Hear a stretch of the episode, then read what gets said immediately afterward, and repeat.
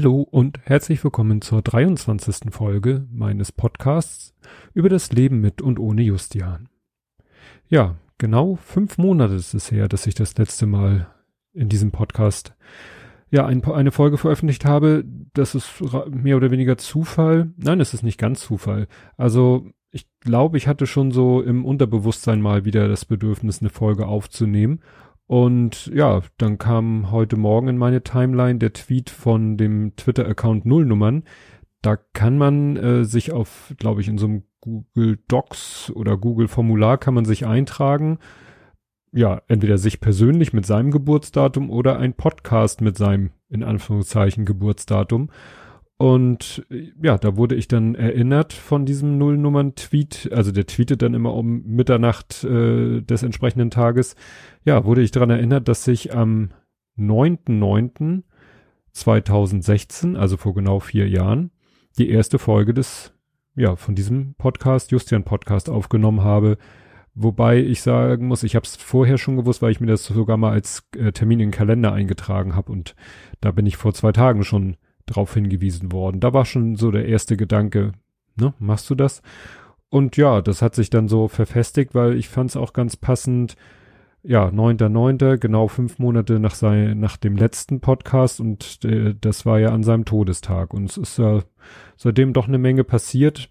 Nun will ich ja hier nicht so äh, meine Alltagsstories, die erzähle ich im Blathering-Podcast, sondern schon so die Sachen, die äh, ja dann doch etwas noch persönlicher sind.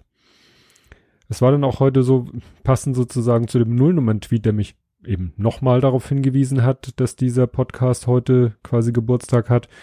Es gibt ja auch, also ich habe ja ähm, Google-Fotos auf meinem Handy und Amazon-Fotos, weil ich in beide Clouds meine Fotos hochlade. Und äh, ich habe gehört, Facebook macht sowas auch, dass man dann immer so erinnert wird, du, heute vor x Jahren war dies oder ja, äh, Amazon ist ja großzügig, der zeigt dann auch mal gern irgendwas aus der Woche von vor x Jahren. Ja, und dann habe ich mir die Fotos so angeguckt heute im Wartezimmer und dann war da ein Foto, was mich so angetriggert hat, dass ich das gleich getwittert habe. Das war ein Foto von Justian und Darian, wobei der da als ja Säugling frisch geboren quasi in Justis Sitzsack sitzt, liegt mehr oder weniger und Justian daneben auf seiner Krabbeldecke rumzappelt und ich fand das Bild einfach so schön und es war so eine Erinnerung an eine Zeit, wo wir noch zu fünft waren und wo ja alles alles okay war und dann habe ich das getwittert und dann hat jemand gesagt so ja also Fotos von Schutzbefohlenen soll er das ausgedruckt sollte man eigentlich nie twittern oder veröffentlicht posten und dann habe ich gesagt, ja, hast recht und habe den Tweet auch wieder gelöscht, habe das dann so ein bisschen begründet und das entspricht dem auch der Wahrheit. Ähm, ja, das ist eben so so aus, dass das Foto so Trauer in mir ausgelöst hat und ich dann den Schmerz teilen wollte. Teilen in diesem Sinne posten und in dem Sinne geteiltes Leid ist halbes Leid, aber auf der anderen Seite fand ich es dann auch wieder blöd. Er hat dann sich wieder äh, entschuldigt, so nach dem Motto, ach, ich dachte, das wäre ein aktuelles Bild und, und wenn das ein, äh, schon älter ist, dann ist es ja nicht so und aber ich, bin dabei geblieben, nein, also es, eigentlich will ich sowas nicht so posten. Nicht so, nicht so aus dem Effekt heraus. Das sollte man nie tun. Also, ja, deswegen habe ich den, den Tweet dann wieder gelöscht. Ja, und heute war dann auch die, weshalb ich, die, also jetzt kommt sozusagen die erste alter Mann erzählt von seinen Gebrechengeschichte. Ich hatte heute meine zweite Spritze im Rahmen einer PRT. PRT steht, ich hoffe, ich kriege das, warte mal, ich muss das mal kurz das Wort mir auf dem Bildschirm holen. Periradikuläre Therapie. Das bedeutet, dass man äh, ja eine Mischung aus äh, jetzt habe ich das falsche Wort. Wie heißt denn das mit C? Oh. Äh, hier steht Steroid, das ist es nicht ganz. Cortison, genau, das war das Wort. Cortison zusammen mit einem lokalen Betäubungsmittel wird zusammengemixt und wird einem mit einer Spritze äh, in einen Bereich injiziert in der Nähe der Wirbelsäule, wo ja ein Bedarf besteht. Bei mir ist es, dass da irgendwie ein, eine Bandscheibe auf den Nerv drückt. Das ist aber nicht so in dem, glaube ich, kein, man würde das nicht einen Bandscheibenvorfall nennen. Der Arzt hat da auf die Überweisung an den Schmerztherapeuten lauter Sachen geschrieben, die auf Ose enden. Das war alles irgendwie Knochen, Nerv, äh, streiten sich.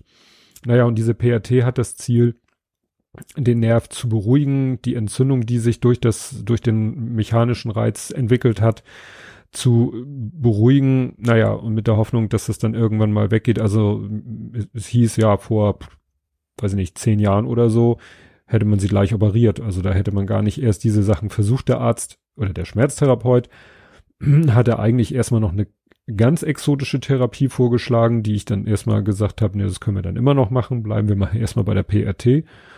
Naja, und so bekomme ich jetzt eben über vier Wochen verteilt jede Woche eine Spritze hinten in den Nacken. Und weil man die eben ganz genau platzieren muss, findet es im CT statt. Also ich liege dann quasi auf diesem Ding, wo man da so reingefahren wird in die Röhre. Und der Arzt setzt die Spritze erstmal rein, davon kriege ich nichts mit, weil ich kriege erstmal eine lokale Betäubung, dann haut er die Spritze da rein, das kriege ich gar nicht mit, dann werde ich ins CT gefahren, die machen Bild, gucken, ist die Spritze an der richtigen Stelle, äh, gegebenenfalls wird dann noch ein bisschen nachjustiert, das hört sich alles jetzt, ich hatte da vor der ersten Spritze auch echt ein bisschen ja, Angst vor, muss ich sagen, aber wie gesagt, man spürt davon nichts. Und dann haut er da, wenn er sagt, so, jetzt ist die Spritze an der richtigen Stelle, dann haut er da diese, diesen Cocktail da rein und das war's dann. Und ja, Nebenwirkungen sind insofern nur, dass der Muskel natürlich schon sauer ist, dass ihm da mal so eine Nadel durchgebohrt wird und äh, ja, man dann so ein bisschen Nackenmuskelschmerzen hat. Ich habe noch nicht so richtig, äh, also es ist nicht weg. Die Beschwerden äußern sich bei mir in so einem Kribbeln im, in der Hand und im Unterarm.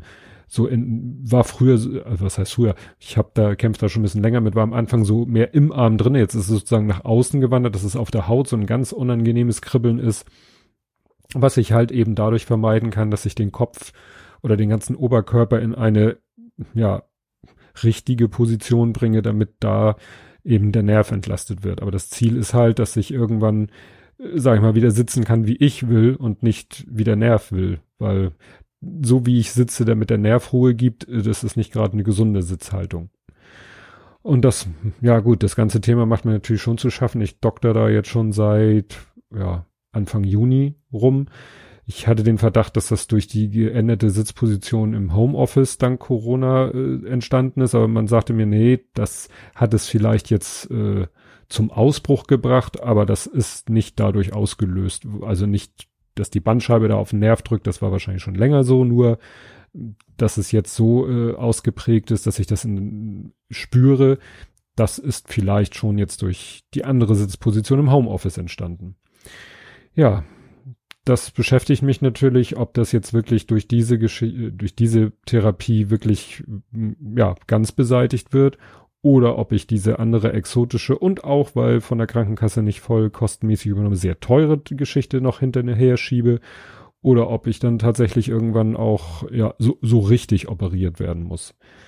Naja, das wird sich in den nächsten Wochen zeigen. Muss dann auch immer zum Physio. Ja, das ist alles im Moment nicht so erfreulich. Ja, und die andere nicht so erfreuliche Sache ist, dass, ähm, weiß ich nicht, ob ich das schon letztes Mal erzählt habe, weil es eigentlich schon relativ schnell losging.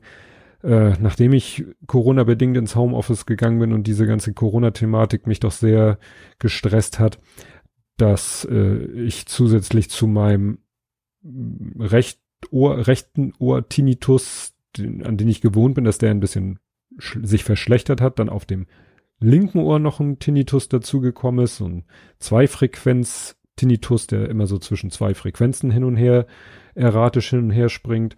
Und in letzter Zeit, äh, in den letzten Tagen hat sich das leider auf dem rechten Ohr dann noch mehr verschlechtert, dass schon wieder das so in die Richtung geht, dass ja das ganze Ohr sich komisch anfühlt, noch nicht die Gesichtshälfte, dann das wäre sozusagen der Next Level und teilweise auch wirklich so ein Schmerz im Ohr zum Glück selten auftritt.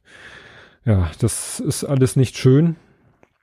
Ich hoffe, dass das alles irgendwie mal besser wird, weil ich im Moment auch überhaupt nicht weiß, was ich dagegen tun könnte. Also wenn man jetzt sagt, das sind Stresssymptome, ja, bei mir treten diese Stresssymptome ja meistens auf, wenn der Stress vorbei ist. Und ich habe im Moment eigentlich jetzt von dieser Halsgeschichte mal abgesehen, beruflich oder so und sonst eigentlich kein Stress.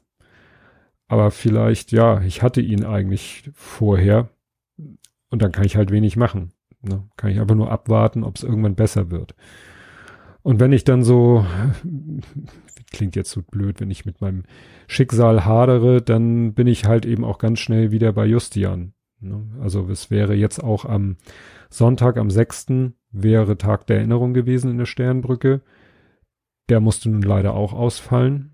Wir haben von der Sternbrücke so, das klingt jetzt auch so ein kleines Trauerset bekommen.